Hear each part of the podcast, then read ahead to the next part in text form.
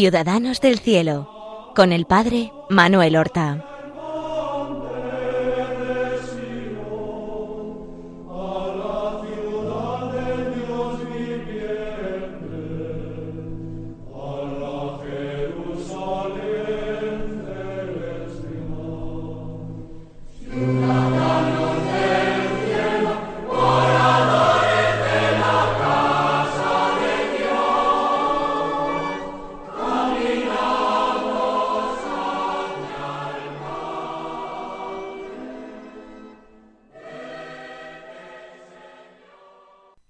Buenos días, queridos amigos.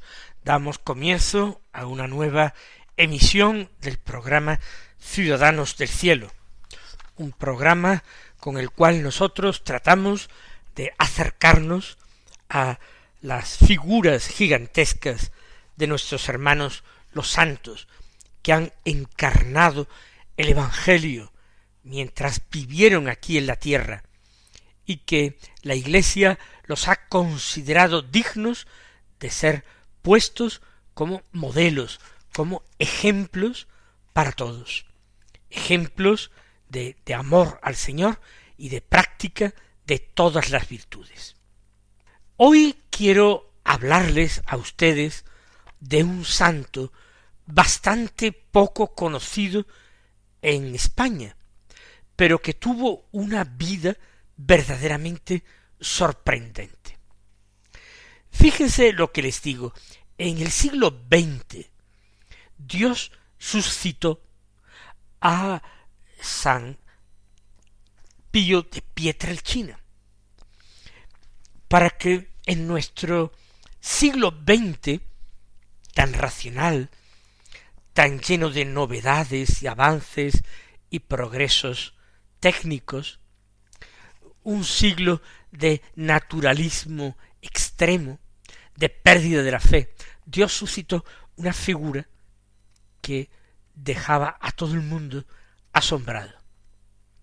No sólo por sus milagros extraordinarios, sus dones, sus carismas, muchísimos, sino también por el estilo de su vida, de una gran pobreza, de una gran penitencia, una vida en el cual él predicó siempre llamando al pan pan y al vino vino, sin dejarse seducir por el espíritu del mundo, que era muy fuerte. Bueno, pues Dios suscitó esta eh, figura llena de fuerza, contracorriente, en el siglo XX. Pero hay otro siglo que también tuvo particulares dificultades. Estoy hablando del siglo XVIII. Siempre estoy hablando de Europa. El siglo XVIII es el siglo de la incredulidad que comienza. Es el siglo de la enciclopedia, la Revolución Francesa, eh, el escepticismo. En el siglo XVIII, en Italia también, Dios suscitó a un hombre para que fuera sacerdote, para que fuera religioso, como el Padre Pío, no capuchino, sino escolapio, miembro de esa orden religiosa de las escuelas pías fundada por el español eh, San José de Calasanz. ¿Quién es este santo y qué cosas maravillosas hizo? El santo es San Pompilio María. Eh, sus apellidos y la forma en que fue conocido en la vida religiosa, Pirrotti fue su apellido, de San Nicolás fue el nombre que tomó en la vida religiosa. San Pompilio María, principalmente sí venerado en su patria, en Italia. Había nacido hacia comienzos del siglo XVIII, concretamente en 1710. Moriría con sólo cincuenta y seis años, en el año 1766. Nació cerca de Benevento, en una eh, ciudad, en un pueblo llamado Montecalvo Irpino. Fue miembro de una familia eh, buena, el padre era un reputado abogado. Familia piadosa, pero él desde niño se entregaba a la oración con un fervor y una intensidad que sorprendía a sus buenos padres. En su casa, en la casa familiar, tenían un oratorio. Y el niño iba con una frecuencia grandísima al oratorio y pasaba allí horas rezando. Sentía un atractivo por las cosas de Dios muy marcado. Y ciertamente eh, la familia, pues era una familia piadosa, de buenas costumbres, pero nadie le había enseñado a rezar con esa intensidad. Incluso por las noches se entregaba a veces a la oración, y como le entraba sueño, se tendía en el suelo boca abajo, en una actitud de postración, terminaba apoyando su cabeza en una tarima donde se tenía encima el altar, apoyaba la cabeza en la tarima y era como si fuera una almohada, se quedaba dormido y a veces le sorprendía por la mañana amaneciendo dormido en el suelo de la capilla. Podrían ser nada más que eh, unos fervores pasajeros, cosas de chiquillo, que se toma muy en serio, muy a pecho la vida de piedad, pero toda su vida mostró era otra cosa, que había un llamamiento del Señor que él escuchaba, que sorprendía a todos.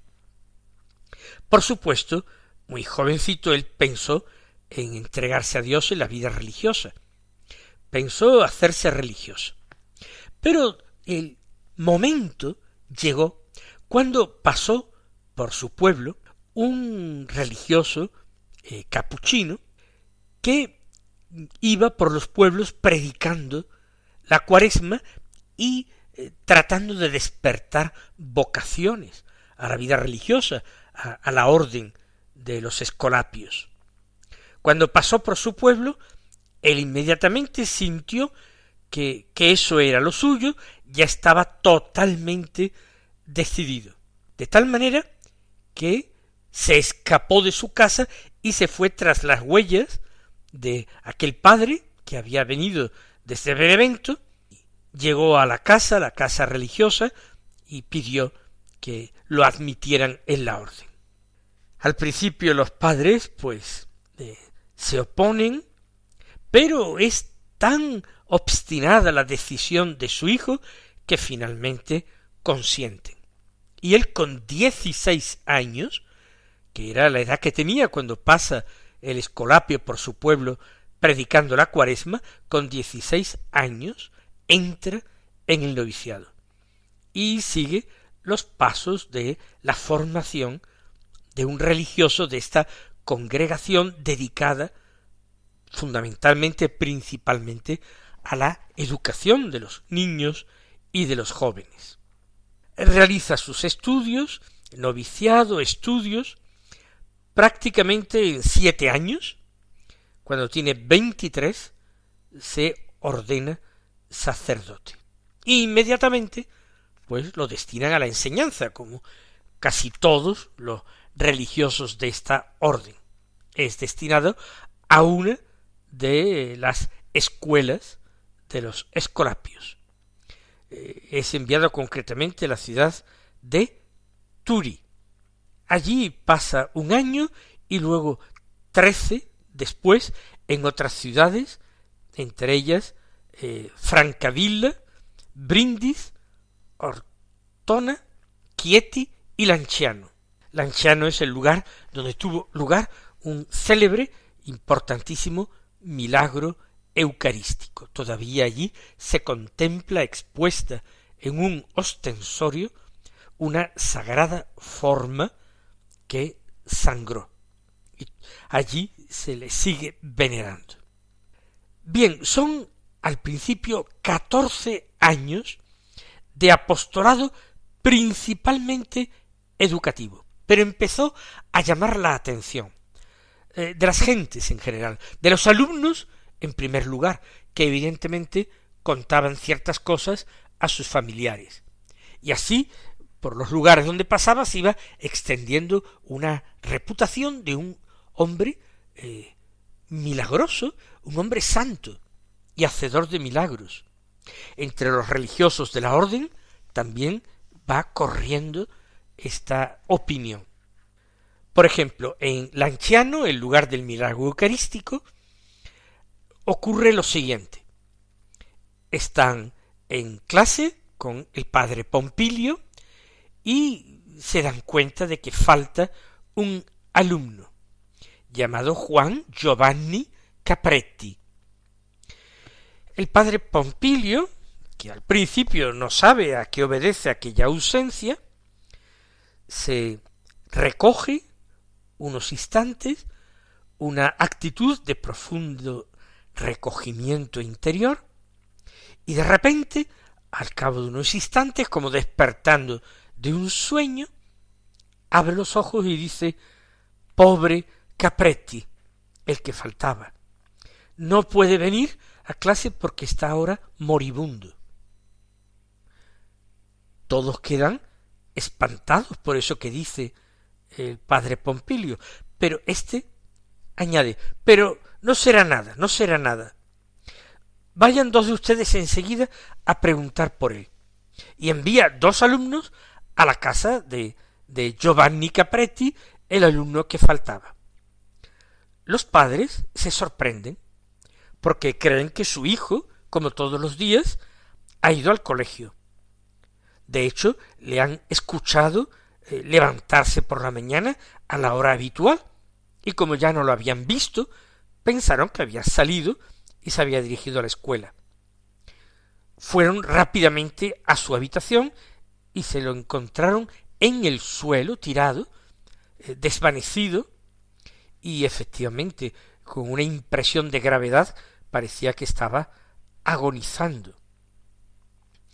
Eh, lo asustado lo levantaron, lo acostaron en la cama, le llamaron, salpicaron con agua su rostro, y poco a poco empezó a salir de ese desvanecimiento y empezó a, a decir, entre balbuceos, Padre Pompilio, Padre Pompilio. El padre Pompilio no estaba allí, se había quedado en la escuela, pero él lo invocaba, lo llamaba. Resulta que cuando se había levantado de la cama, había tenido dolores, escalofríos y ese desvanecimiento que le había hecho caerse al suelo sin sentido y sin poder pedir auxilio ni gritar. Y después dijo que, que él sabía o se acordaba de haber llamado a su profesor, al padre Pompilio, y que llamando al padre Pompilio era como si la vida le volviera. Cuando aquellos dos alumnos volvieron al colegio, el padre Pompilio no le dio importancia a lo que contaban y, dijo a los alumnos que lo importante era aprender eh, lo necesario que era estar siempre en todos los momentos en gracia de Dios, porque no se sabía a qué hora podía venir la muerte. Pero claro, aunque no le dio ninguna importancia e hizo esta oportuna enseñanza, todos quedaban con la boca abierta.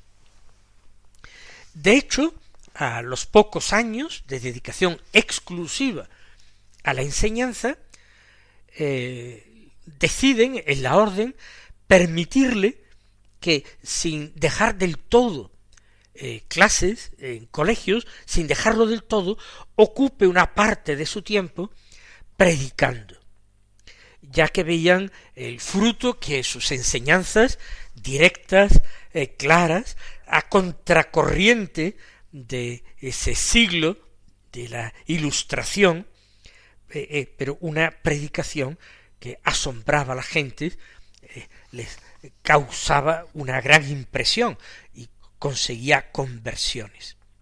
Así él empieza a dedicar cada vez más tiempo a la predicación en iglesias de los escolapios y fuera de ellas. Predica por toda la región de los Abruzos y es que no es solamente la predicación, sino que los hechos milagrosos pues se suceden. Concretamente, en la misma ciudad eh, que había ocurrido lo anterior, el Lanciano, un día, cuando ya era eh, de noche, cerca de la medianoche, eh, estaban todos religiosos y la gente en el pueblo pues ya durmiendo, descansando, pues él salió de su habitación a esa hora, se fue para la iglesia, abrió la puerta exterior de la iglesia, salió a la calle y empezó a dar gritos llamando a la gente para que fuera a la iglesia, porque él iba a empezar a predicar. Era la medianoche. La gente lo oía, pero es que no se le limitó a gritar convocando a la gente, se puso a tocar también las campanas. Como era algo tan sorprendente, tan nuevo, eh, la gente, picada de curiosidad, se levantaba y, y acudía al templo y se llenó la iglesia a esas horas tardías. Entonces él subió al púlpito, se puso a predicar y en la predicación él hace un anuncio sorprendente. Les dice que se aproxima un terremoto muy grande, que se va a sentir en toda la región y por tanto en su ciudad. La gente queda pues con la boca abierta, pero de nuevo, como cuando él eh, habló de aquel eh, alumno suyo que estaba agonizante y luego dijo pero no será nada, no será nada, les dice que no se preocupen, que no teman nada, que la Virgen eh, intercede por ellos, por toda la población, y que no les pasará nada. En estas estaban él todavía en el púlpito y empieza a notarse ese eh, ruido sordo subterráneo que a veces se deja oír en cuando los grandes terremotos. La gente se horrorizó, tiembla el suelo, tiemblan los edificios, eh, la gente eh, grita de miedo, pero termina aquel temblor de tierra, no le ha pasado nada a la gente, ni tampoco a las construcciones, a las casas del anciano. Exactamente como él dijo, no tenían que temer. Evidentemente la gente empieza eh, a pedir confesión también a esas horas de la noche y, y realmente empiezan a tener a Pompilio María como un santo, un profeta que adivina lo que va a pasar y no solamente lo adivina, sino que protege a la gente de esos males que se le acercan. Tanta es la fama que va cobrando que los superiores piensan que lo mejor es que dedique cada vez más tiempo a la predicación, a la predicación popular, a todo tipo de personas, no solo a niños y a jóvenes, a todos, a adultos, y lo empujan por este eh, camino. En 1747, cuando él tiene treinta y siete años, es eh, destinado a Nápoles. Allí va a estar doce años, de 1747 a 1759. Por tanto, desde los treinta y siete hasta los cuarenta y nueve años. Frecuenta dos colegios, el colegio de Caravaggio y el colegio de la Duquesa, ambos en la ciudad, pero eh, predica también por toda la región. Él, antes de llegar a Nápoles, desde el anciano, había escrito una carta al Papa, que era Benedicto XIV, pidiendo que le confiriera el título de misionero apostólico, para así tener más autoridad en los lugares a donde iba a predicar, sentirse enviado del Papa a anunciar la palabra de Dios. Pero Benedicto XIV no sabemos si recibió siquiera la carta o se quedó en manos de cualquier eh, secretario, lo cierto es que no le contestó jamás. Pero él entonces, en el reino de las dos Sicilias, pues se dedica a las misiones populares. Eh, dirige también una cofradía, la cofradía del amor de Dios, de la caridad de Dios, convierte a centenares o millares de personas en una época en que las ideas de la ilustración van calando. El rey de Nápoles es el que luego será en España Carlos III y había introducido algunas medidas laicistas, como luego hará en España, terminando y consiguiendo la supresión de los jesuitas y expulsándolos de sus territorios.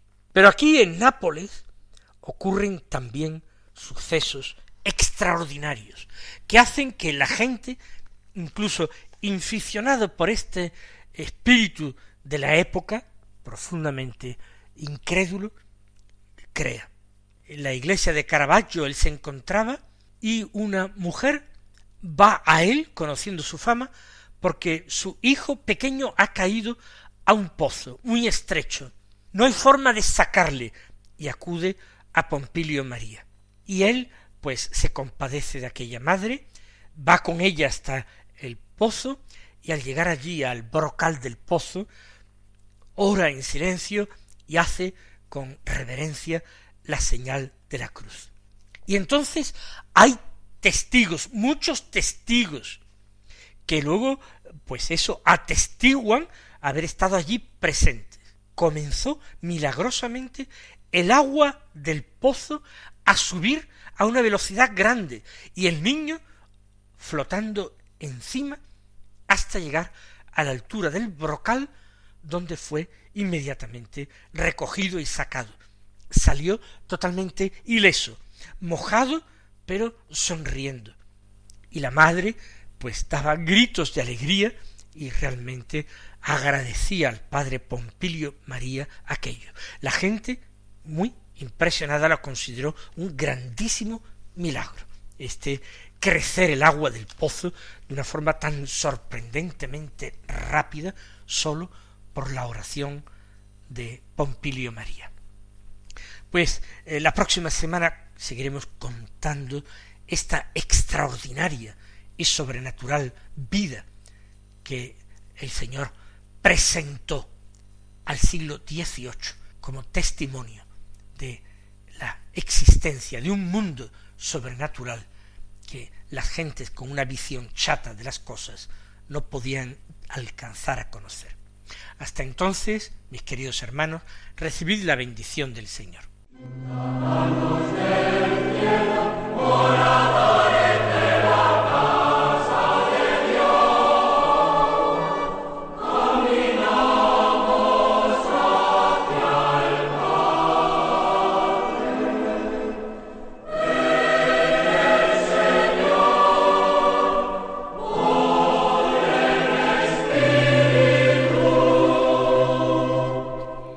Han escuchado en Radio María Ciudadanos del Cielo con el Padre Manuel Horta.